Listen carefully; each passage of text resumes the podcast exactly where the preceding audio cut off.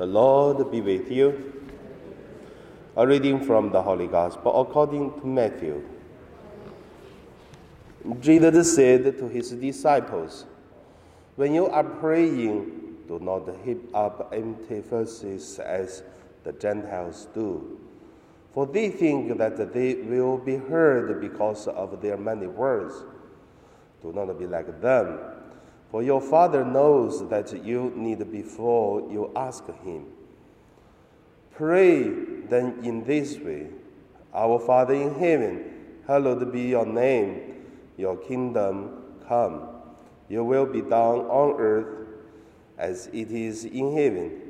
Give us this day our daily bread, and forgive us our debts, as we also have forgiven our debtors. And do not bring us to the time of trial, but rescue us from the evil one. For if you forgive others their trespasses, your heavenly Father will also forgive you. But if you do not forgive others, neither will your Father forgive your trespasses. The Gospel of the Lord. So today, my meditation name is uh, Our Father.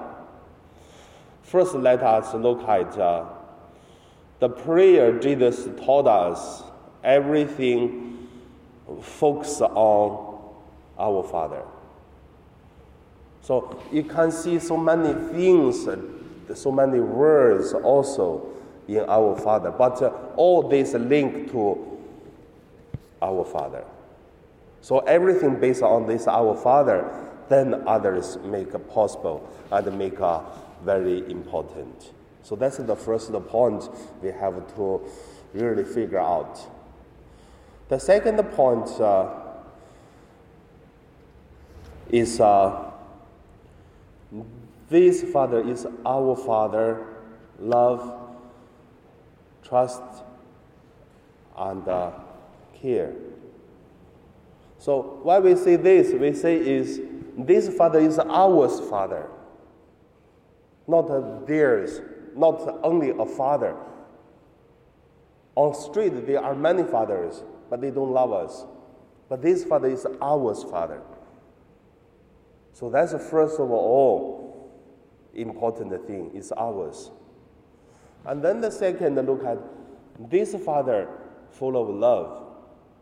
So that's for already two weeks when we are uh, having weekly mass and Sunday mass. So for these two weeks, homily many many times are focusing on love.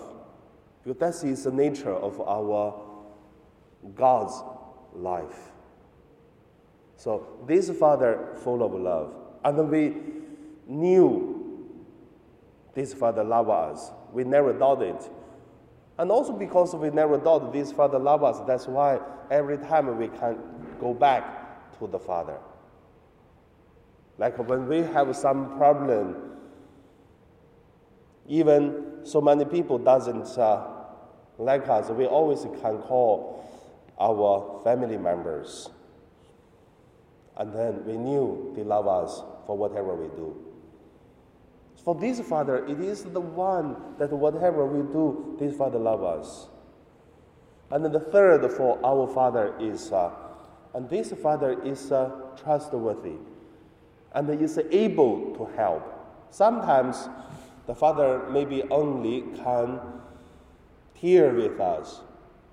But this Father is not. This Father have full of the power, can do everything.